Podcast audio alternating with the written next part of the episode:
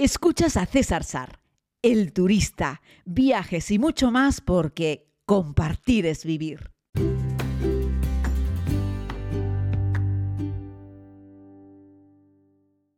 Saludos querida comunidad, hoy les propongo que hablemos sobre viajar a Rusia.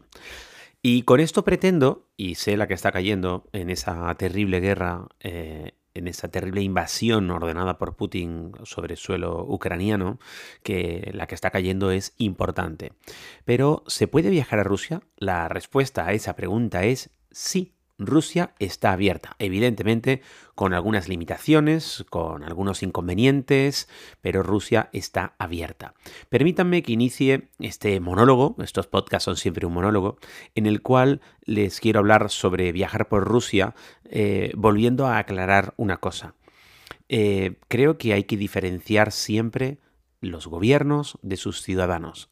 Nadie ha hecho una encuesta, nadie ha hecho unas elecciones, nadie tiene claro eh, cuál es el verdadero apoyo que tiene Putin a la hora de emprender esta guerra. De hecho, las noticias que suelen llegar sobre el particular es de un gran desánimo y un gran desencanto por parte de los ciudadanos rusos, que la mayoría de ellos no entienden por qué han invadido Ucrania y por qué muchos de sus jóvenes están yendo al frente a morir.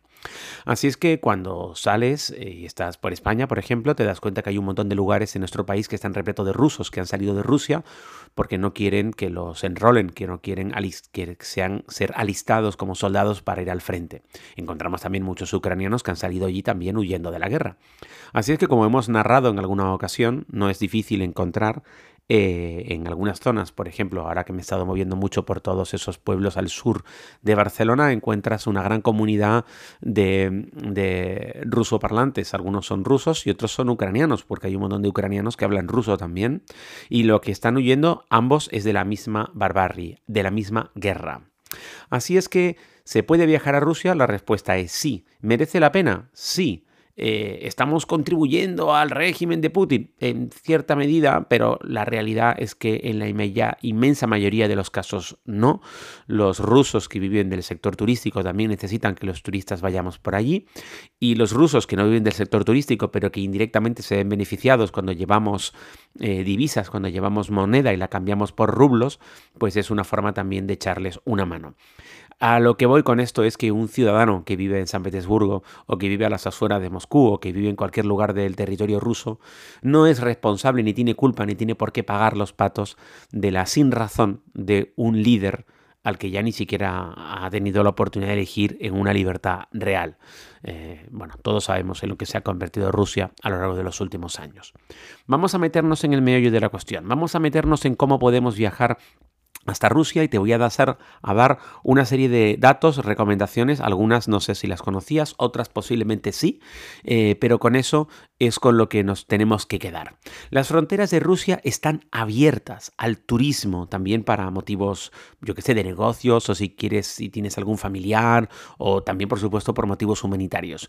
Lo que están cortados son los vuelos directos a Unión Europea y, y muchos de los países OCDE a Rusia directamente. Así es que lo que tienes que hacer es buscar un vuelo indirecto. La mayoría de las rutas en estos momentos pasan por Estambul. Tú puedes volar España-Estambul, Estambul-Moscú, San Petersburgo o algunas otras ciudades europeas. Con Turkish Airlines puedes hacerlo. También, si quieres, puedes ir eh, con las aerolíneas de Serbia, que también están manteniendo eh, vuelos con, con, Rusia. Y hay un montón de vuelos a Serbia desde distintos aeropuertos de Europa, también desde varios aeropuertos de, eh, de España. Eh, de distintos aeropuertos de España hay vuelos a Serbia. Vamos ahora con el visado. Hasta hace nada, hasta antes del COVID, existía el visado electrónico.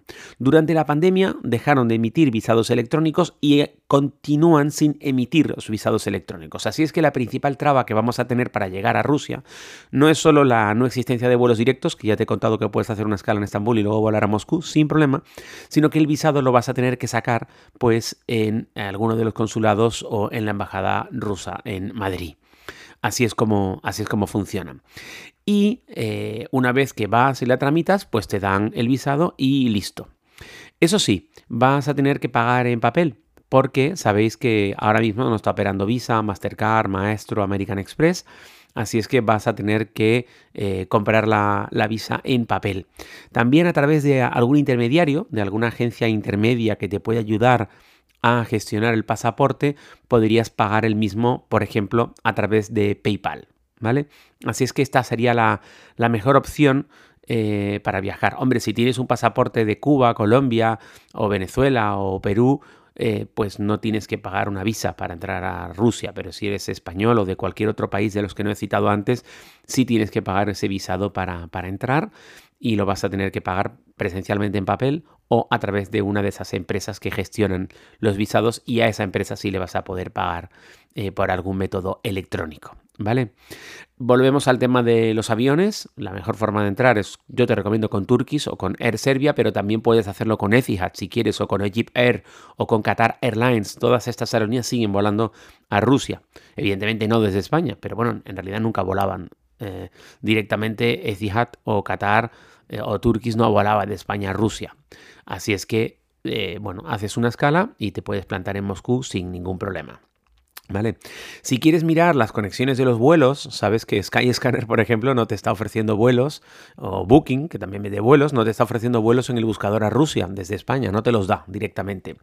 Eh, o sea, no te da ni siquiera la conexión, no te da un Madrid-Estambul, Estambul-Moscú, aunque sí existiría la conexión, no te las ofrece. Para eso tienes otros buscadores. Hay un buscador de vuelos ruso que se llama One, Two, Trip. One, uno, two, dos, trip, ruta.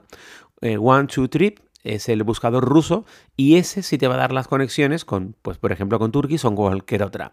Pero bueno, ya te estoy dando yo los tips. Si quieres ir, búscalo con Turkish Airlines directamente o alguna de las otras que te he mencionado y ni siquiera tendrás que entrar en este buscador ruso para poder, para poder hacerlo. Si quieres entrar por tierra, podrías volar a Tallinn, eh, en Estonia, y ahí tomar un, un bus a San Petersburgo o también podrías volar a Helsinki y ahí también tomar otro, otro bus eh, desde Helsinki hasta eh, San Petersburgo, ¿vale? Estos serían opciones para, hacerlo, ¿no? Hay varias empresas eh, que te hacen ese trayecto en, en bus cada día, ¿vale? Ahora mismo no hay servicios de trenes y tampoco de ferries eh, con, con, San Petersburgo, pero sí lo puedes hacer con, con bus.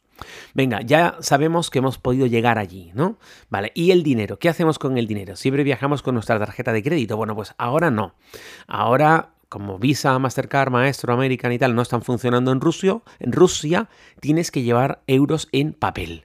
Y esta es una buena noticia para ti. Y es que el rublo se ha devaluado tantísimo, tantísimo, que por cada euro te van a dar un montón de rublos. Las cosas allí siguen costando más o menos igual, han subido un poco el precio, pero siguen costando más o menos igual. Por lo tanto, si antes Rusia ya era un país barato para viajar, ahora es un país regalado. Eso sí, en la frontera de Rusia, alguien, algún policía, podría querer comprobar cuánto dinero en efectivo llevas. Y no puedes llevar más de 10.000 euros o 10.000 dólares en efectivo. Está prohibido. Pero hombre, yo creo que con 10.000 euros vas que te matas, ¿no? O sea, no vas a necesitar ni la mitad de la mitad de ese dinero, eh, ni la mitad de la mitad de la mitad, ¿vale? O sea, la mitad serían 5.000, la mitad de la mitad serían 2.500. Yo creo que con mil y pico euros vas de sobra. depende cuántos días vayas, ¿no? Pero bueno, eh, con 10.000 euros en papel mm, como máximo, es decir, no vas a tener ningún problema para hacerlo así, ¿vale? Eh, bueno, si aún así necesitas buscar, hay algún método ruso de pago online y habrá una caja que te permita entregar papel y meterlo en una cuenta que te puedes crear de dinero virtual ruso en un monedero electrónico que va eh, ligado a una tarjeta. Pero yo no te recomiendo que te metas en esos líos, ¿vale? Si necesitas conexión a internet allí, pues también tienes mm, tarjetas rusas de telefonía que vas, te compras una SIM y ya está. Eh, también sigue funcionando Holafly, eh, que es un operador internacional con tarjetas virtuales que las descargas en tu teléfono. Yo lo he usado un par de veces.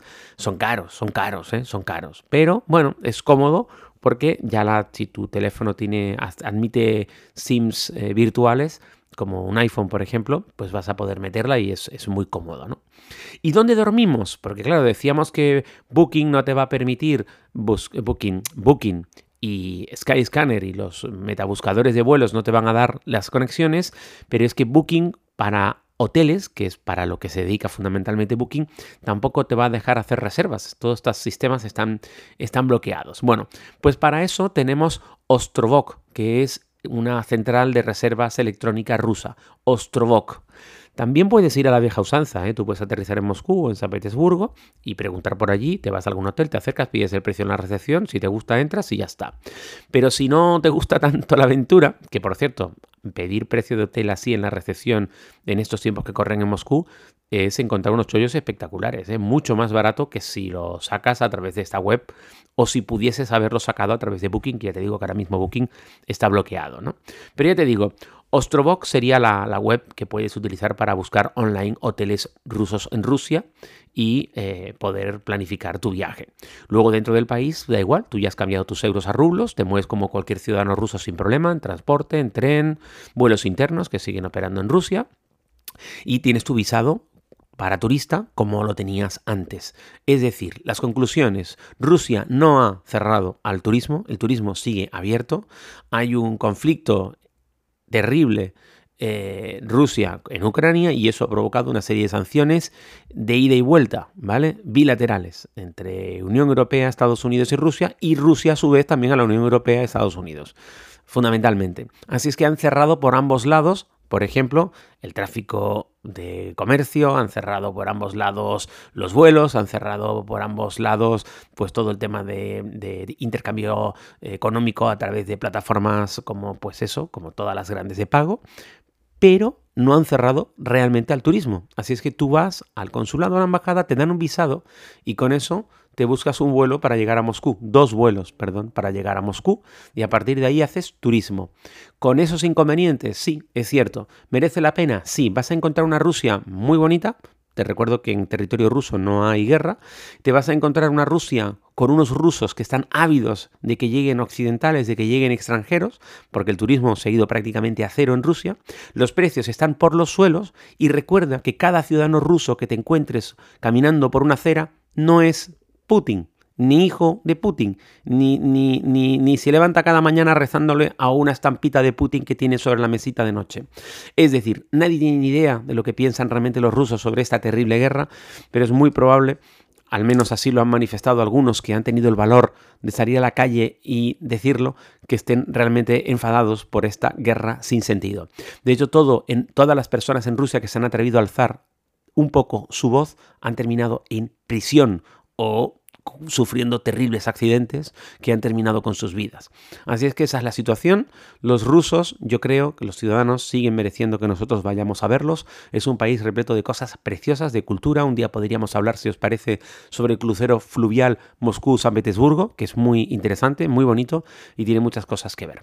En este podcast he querido darles ejemplos prácticos de cómo poder organizar tú mismo un viaje por Rusia aún en estos tiempos. Un abrazo y todo mi cariño para el pueblo ruso, para los ciudadanos. Un abrazo y todo mi cariño para todo el pueblo ucraniano. Si estás escuchando este podcast es que utilizas alguna de las plataformas en las cuales se distribuye. Te agradecería mucho que te suscribieses. También recuerda que estamos en Facebook, César Sar, y que estamos también en Instagram, César Sar o Sar WordPress. Gracias por estar al otro lado. Regresamos mañana.